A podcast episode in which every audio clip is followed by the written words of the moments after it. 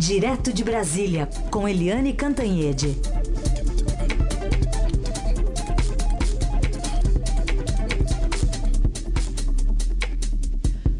Bom dia, Eliane, como está? Bom dia, Carolina Heisen, ouvinte. Estou bem e com uma semana quente aí pela frente, né? Pois é, semana quente, porque a gente já tem essa notícia de Raul Jungmann deixando a defesa e assumindo hoje o ministério a ser criado aí da Segurança Pública. Um furo aqui da, da Andresa Matais do Estadão, né? Mais um, porque Mais um. foi a Andresa Matais, da coluna do Estadão, que deu a própria criação do Ministério da Segurança em primeira mão. Ela deu, depois todo mundo saiu correndo atrás. Agora ela dá também que o novo ministro vai ser o Raul Jungmann, atual ministro da Defesa. Né? É um perfil muito próximo com aquele sonho do Temer de ter o, o Nelson Jobim. Ou seja, o Nelson Jobim foi ministro da Defesa também, tinha muito controle, muita força na área militar, e o Raul Jungmann, evidentemente, agora como ministro da Defesa, tem esse perfil. Além disso, ele é um homem guerreiro, né? Ele é do PPS de Pernambuco, mas tem sido muito técnico aí na condução do Ministério da Defesa e fez uma boa aliança com toda essa área de segurança do governo, né? Com a, desculpa, com o secretário, é, com o general Sérgio Tegoin, que é o, o chefe da, do GSI, Gabinete de Segurança Institucional, com o ministro da Defesa, Torquato Jardim, com o próprio presidente Michel Temer. Então, o, o Raul Jungmann reuniu. Opa! Comunicação com Brasília a ser estabelecida ou restabelecida com a Eliane Cantanhede, que está falando do ministro Raul Jungmann, que agora vai assumir, a partir dessa informação da Andresa Matais, o Ministério da Segurança Pública, né? Agora, sob seu comando, terá também a Polícia Federal, a Polícia Rodoviária, o Departamento Penitenciário Nacional, todos hoje vinculados ao Ministério da Justiça, né? E, aliás, tanto o ex-secretário do Rio, José Mariano Beltrame, quanto o ex-ministro Nelson Jobim dizem que não quiseram muito é, esse cargo, né? Eles são nomes que estavam sendo cogitados, mas não aceitaram a bronca. Jungmann conhece o tema, mas substituí-lo na defesa é uma pasta delicada, vai ser difícil. E agora assumindo, então, como estava dizendo a Eliane, interinamente o Ministério da Defesa, o general Joaquim Silva e Luna, né? Aliás, eu estava vendo que a estrutura desse ministério, não é que eu esteja defendendo aqui que tenha um monte de cabide de emprego, não. Mas a estrutura desse ministério é o ministro, um secretário e nove funcionários. É dessa forma que eles vão tocar. É um 11. É um time de futebol. Né? É um time de futebol. Um ministro, um secretário e nove funcionários para tocar esse ministério. É isso, né, Eliane? Pois é. É, o Raul Jungmann, não sei onde é que a gente parou, mas o Raul Jungmann é o homem certo aí, só que ele vai enfraquecer bastante o Ministério da Justiça, porque ele vai tirar a Polícia Federal, que é a joia da coroa, Polícia Rodoviária Federal, Departamento Penitenciário Nacional, Secretaria de Segurança Pública. Então, esvazia um bocado o Ministério da Justiça, mas o Ministério da Segurança vai ficar bastante forte. Uhum. Agora, o o Joaquim Luna, o general Joaquim Luna, fica sendo o, o, ministro da Defesa e ele é um homem forte no, no Exército, muito respeitado. Ele foi chefe do Estado-Maior, que é o principal cargo uhum. do, do, da área, e ele também, é, enfim, é, é secretário-geral já, e ele é da reserva que é um cuidado que se tem muito de não botar um general é, do Exército, da ativa, para ser ministro da Defesa. Por quê? Porque isso pode milindrar as outras forças, a aeronáutica e marinha. Então, ele é da reserva, mas um homem bastante respeitável, que inclusive era um dos braços direitos do próprio Nelson Jobim, quando Jobim era ministro da Defesa. Muito bem, então é uma prática que vinha sendo comum era de colocar um civil, né? Por isso que essa preocupação agora é de colocar alguém da reserva e não da ativa. Mas vamos falar de quem está na ativa, Eliane, que é o General Braga Neto, interventor no Rio, que deve anunciar um plano de ação lá para a intervenção. Olha, estavam cobrando muito isso do governo, né? Vem cá, se fala muito da intervenção, muito bacana e tal, mas cadê o plano? Como vai ser efetivamente a intervenção? E aí o governo avisou na semana passada, ou se comprometeu, de que o general Braga Neto vai anunciar hoje esse plano. Então puseram assim meio uma faca no pescoço uh, do general para que ele anuncie hoje o plano, todo mundo querendo saber até porque né, a coisa lá continua muito feia. Primeiro, é, ontem morreu mais uma criança com um tiro na cabeça.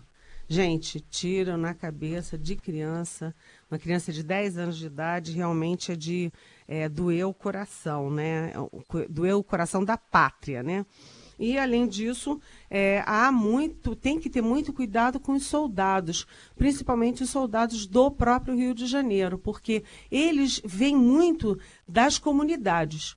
E eles vêm das comunidades e não pode se expor de entrar lá armados, fardados, para combater a criminalidade dentro da comunidade, porque eles serão alvos muito fáceis dos criminosos daquela comunidade. Então, é, é, muita atenção a esse plano de ação, como é que eles vão fazer para financiar, qual é o armamento, como eles vão sanear a polícia, né? Inclusive vão trocar toda a direção da Polícia é, Civil no Rio de Janeiro. Então, hoje, grandes emoções no Rio de Janeiro. É, inclusive, isso que você falou foi tema ontem, numa reportagem no fim de semana do Estadão, mostrando esses personagens, né? Gente que, não, obviamente, não foi identificada na reportagem, uhum. mas que talvez vá ter que subir o morro, né? Militares vão ter que subir o morro e ali encontrar... parar com conhecidos, Conhecidos, né? gente conhecida e, e é uma tipo de reportagem que eu estava comentando com a Carol mais cedo, que eu já vi ser feita em relação ao Iraque e à Síria, agora tô, estamos vendo com outro palco aqui tão perto da gente. Bom, mas a gente vai seguir aqui com mais notícias desta segunda-feira, atualizando o noticiário e também com a análise da Eliane Cantanhede. Lembrando, Eliane, direto de Brasília, participando dessa última meia hora aqui do Jornal Eldorado. Já que o ministro da Fazenda, Henrique Meirelles, admitiu ao Estadão que poderá sair do PSD para ser candidato à presidência da República e o destino preferido seria, até agora, o MDB. Dono de apenas 2% das intenções de voto, ele disse que tem conversado com vários partidos e feito pesquisas qualitativas para medir o seu potencial de conhecimento. O ministro da Ciência, Tecnologia e Comunicações, Gilberto Kassab, que também é presidente do PSD, deve ser o vice na provável chapa a ser liderada pelo prefeito de São Paulo, João Dória, do PSDB, ao governo paulista. Em troca, o PSD está disposto a apoiar a candidatura do governador tucano Geraldo Alckmin ao Palácio do Planalto, mesmo tendo Meirelles como presidenciável. Na entrevista que é o Estadão, Henrique Meirelles afirma que uma eventual candidatura de Michel Temer não inviabilizaria a dele. É, é um direito legítimo de qualquer um ser candidato, ele, eu. E é absolutamente é, plausível e possível ter uh, dois candidatos. Hum. Nada impediria que os dois fossem candidatos e, e fossem verificar quem iria, se alguém iria para o segundo turno ou não. Em dito isso, é, eu acho que a melhor estratégia é ter um único candidato representando esse programa de reformas que está sendo conduzido hoje no Brasil. Hum. Então, eu sou favorável a uma candidatura única. E é isso que eu, eu vou defender e eu acredito que é isso que vai acontecer. É, a, a, ao, ao, se colocar também nessa mudança de possível lado, né, Eliane, ele também coloca um deadline um pouco mais próximo para o presidente Michel Temer, né? Que teria, na teoria, mais tempo para se decidir se ia se lançar como candidato ou não. É, o, na verdade, ninguém acredita muito nessa, nessa, nesse lançamento do presidente Michel Temer, né? Mas o que é importante agora é saber quem acredita no lançamento do próprio é, ministro Henrique Meirelles, porque o Henrique Meirelles ele voltou para o Brasil, ele era um poderoso executivo do Bank Boston nos Estados Unidos, com todos os privilégios e vantagens, e voltou ao Brasil com uma ideia fixa, que é a ideia de ser presidente da República. Ele não conseguiu é, ficou oito anos, né, o super longevo presidente do Banco Central no governo Lula, é, depois ministro da Fazenda com Temer, né, e bastante longe do desgaste, né, do desastre do governo da Dilma Rousseff. Mas o Henrique Meirelles, ele tem se colocado bastante, ele está montando equipe, está ouvindo marqueteiro, está dando entrevistas e tal, mas ele até agora, por exemplo, não tem um partido. O Gilberto Kassab, há, há bastante tempo, eu estava num jantar com, com o ex-senador Paulo é, Jorge Bonhausen, e o Kassab é muito ligado ao Bonhausen, e o Kassab, nesse jantar, é, a gente perguntou para ele, escuta, é, e a candidatura do Meirelles? O Kassab deu uma, um risinho assim irônico e disse assim: olha, se ele se viabilizar, né, dizendo o seguinte: o partido não vai mexer uma palha. Uhum. Então ele não tem partido. Claro que se o Meirelles se fortalecer, rapidamente vai aparecer um partido para ele. Mas a gente sabe que numa eleição sem é, financiamento privado, é, precisando muito de, de, tempo de televisão, de muita máquina e tal, você entrar por um partido pequenininho já é uma desvantagem enorme, principalmente o Meirelles que tem, enfim, não é, não tem aquela bossa de candidato, né? Vamos convir. É, mas ele ainda assim é um candidato, entre aspas, leve, né? Porque ele poderia financiar a própria campanha. Os partidos é. também gostam dessa ideia, não?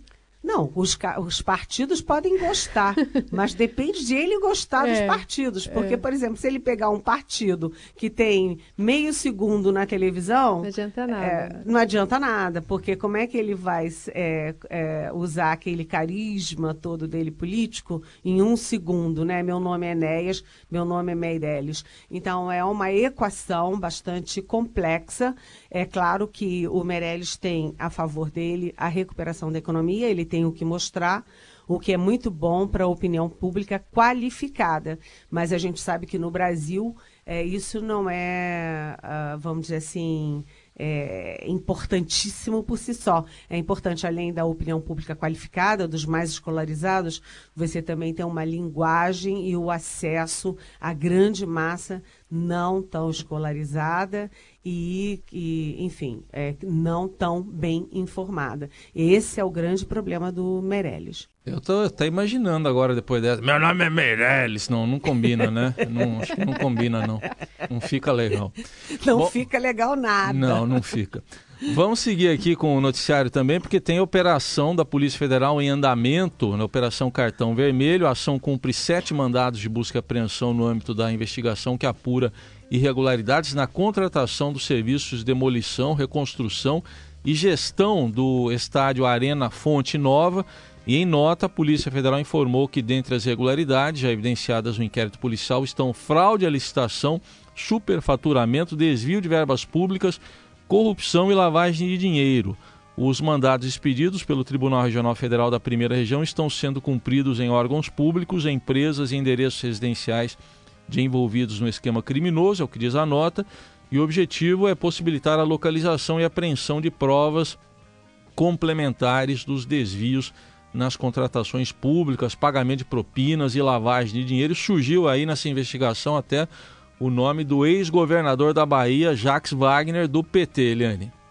Pois é, a gente na semana fala, passada estava comentando aqui na nossa Rádio Eldorado que a, a primeira operação da Polícia Federal do ano foi em cima de um governo do PSDB, o governo do Paraná.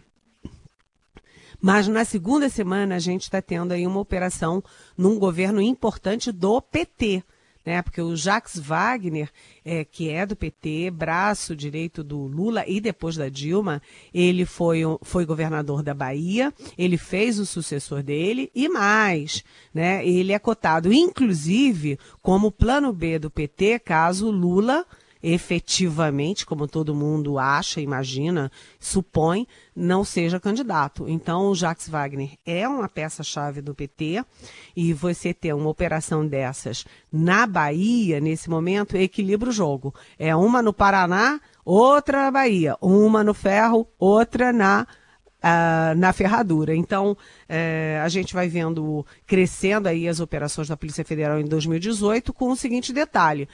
Essa coisa dos estádios da Copa, gente, isso aí dá muito o que falar. Porque é a Bahia hoje, mas pode ser em qualquer lugar. Aqui no Distrito Federal, por exemplo, teve governador preso também por causa do estádio, aqui o estádio mais caro do planeta, que tem o nome do meu ídolo da infância, que é o Mané Garrincha. Uhum. Então, se forem remexer negócio de estádio, é igual fundo de pensão. Onde remexe, uhum. tem lá uma confusão. Ainda outra notícia de hoje é que o ministro Ives Gandra Martins Filho vai entregar hoje o cargo de presidente do Tribunal Superior do Trabalho e propõe uma alternativa para os chamados penduricalhos do Judiciário, trocar os benefícios a que os magistrados têm direito, como auxílio moradia, por exemplo, por um valor único, pago como adicional por tempo de serviço. O mecanismo aumentaria o rendimento dos magistrados em 5% a cada cinco anos. Segundo Ives Gandra, o tema já foi tratado no Supremo Tribunal Federal e com representantes do governo e do Congresso Nacional. O ministro argumenta que o adicional por tempo de serviço acabaria com essa polêmica sobre auxílio moradia e ainda incentivaria a carreira no judiciário. Pela proposta de Ives Gandra, o adicional seria considerado parte do salário, por isso reforçaria a arrecadação do imposto de renda e a contribuição previdenciária. E no caso do Supremo, a remuneração básica não é alterada, mas o adicional seria incorporado como uma gratificação, que também paga imposto de renda. A essa notícia, eu é, incorporo aqui uma pergunta do ouvinte Otto, Otton, da Cidade Patriarca. Na verdade, ele enviou duas perguntas. Eu vou selecionar a primeira aqui, que fala sobre a sugestão é, do, do atual presidente do TST. Ele fala que não confronta os valores éticos legis, le, legislar em causa própria. Eliana, qual é o seu comentário sobre isso? Olha, isso aí não é uma coisa simples. Eu concordo muito com o nosso ouvinte, porque cá para nós, né, você vai criar de 5 em 5 anos, você dá um adicional de 5% para toda uma categoria. Quer dizer, e isso vai gerar uma série de processos na justiça. O ministro Ives Gandra, como grande especialista na justiça do trabalho, né, presidente do TST, ele sabe disso, porque todas as outras categorias vão querer também. Vem cá, por que que magistrado tem e por que que militar não tem? Por que que magistrado tem e auditor da Receita Federal não tem? Então, é uma questão complicada porque você tira um penduricalho e dá outro, só que você condensa um penduricalho é, e continua criando castas e privilégios de casta. Então, é uma questão muito complexa no momento em que o judiciário tinha que ser exatamente com a mulher do, Cé, do, do César, né? Além de ser honesto, parecer muito honesto, porque se o judiciário está fazendo essa limpa né, na, na política brasileira, está botando o governador na cadeia, presidente de empresa, né? Essas empreiteiras todas caíram e tal. O judiciário tem que ser o primeiro a ser assim incólume a qualquer tipo de denúncia.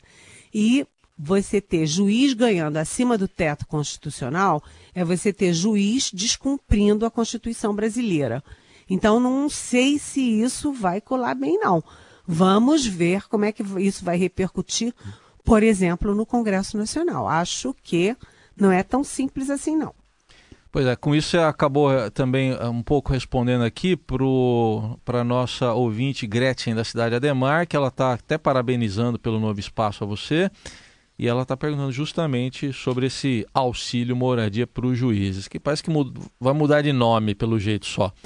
O, o, Eliane, tem uma pergunta aqui do Roberto Donizete, nosso ouvinte, olha, é curioso que ele está perguntando, né? O que é que tem a ver PSB e Geraldo Alckmin. Acho que ele está pensando nos socialistas antigamente, que não devem, não são mais os mesmos. Né? Ele fala até onde estão os pontos em comum entre essas duas linhas de pensamento que estão se unindo agora para as próximas eleições. Já estão unidos aqui em São Paulo, né, Helene?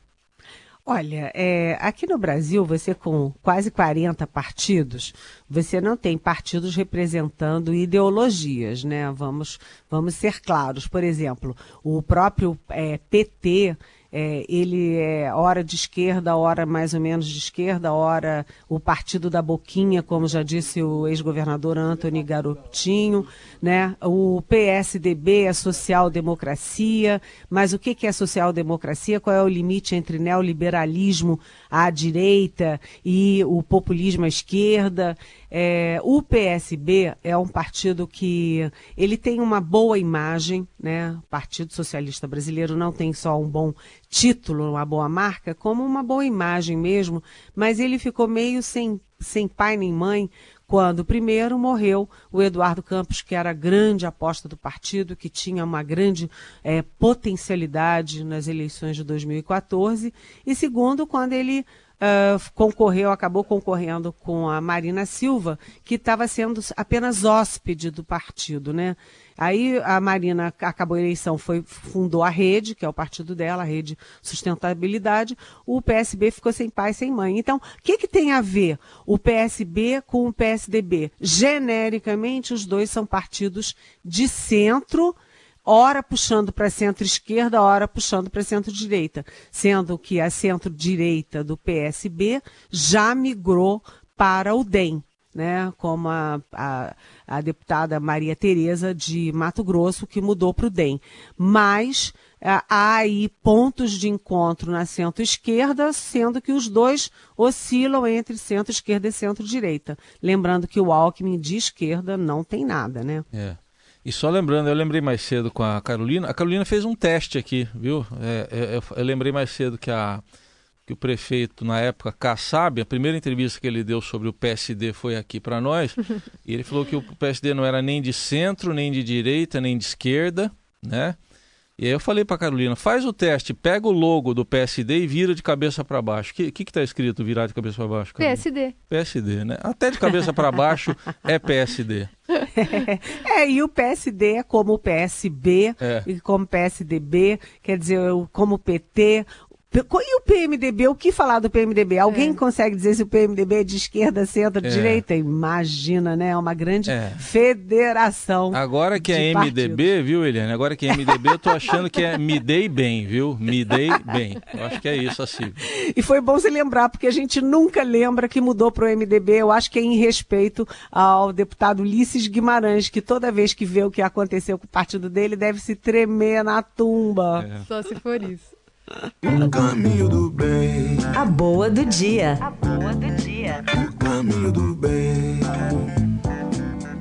A gente que atende as sugestões dos nossos ouvintes para não ter só notícia ruim no, né, na, na, no, aqui no Jornal Eldorado. Aliás, a gente conta até com sugestões. Se você tiver alguma notícia que você viu aí pelo seu caminho, quer mandar para a gente, para a gente compartilhar com todo mundo, pode mandar aqui pelas redes sociais e também pelo WhatsApp do Jornal Dourado. Hoje a gente separou uma que fala de pai e filha que vivem em uma comunidade indígena no Nordeste, que foram aprovados e entraram juntos na universidade. João Monte Rodrigues, de 52 anos, e a filha Esther Rodrigues, de 17, passaram na Universidade Federal do Ceará. Eles moram na comunidade indígena dos Tapeba, em Calcaia, na região metropolitana de Fortaleza. João é funcionário de serviços gerais em uma repartição pública, nunca teve tempo de se aprofundar nos estudos por conta desses serviços pesados da faxina, enfim, é, conseguir tempo para criar os filhos e também estudar. E agora os dois entraram juntos na universidade. Uma notícia alentadora para os dias de hoje.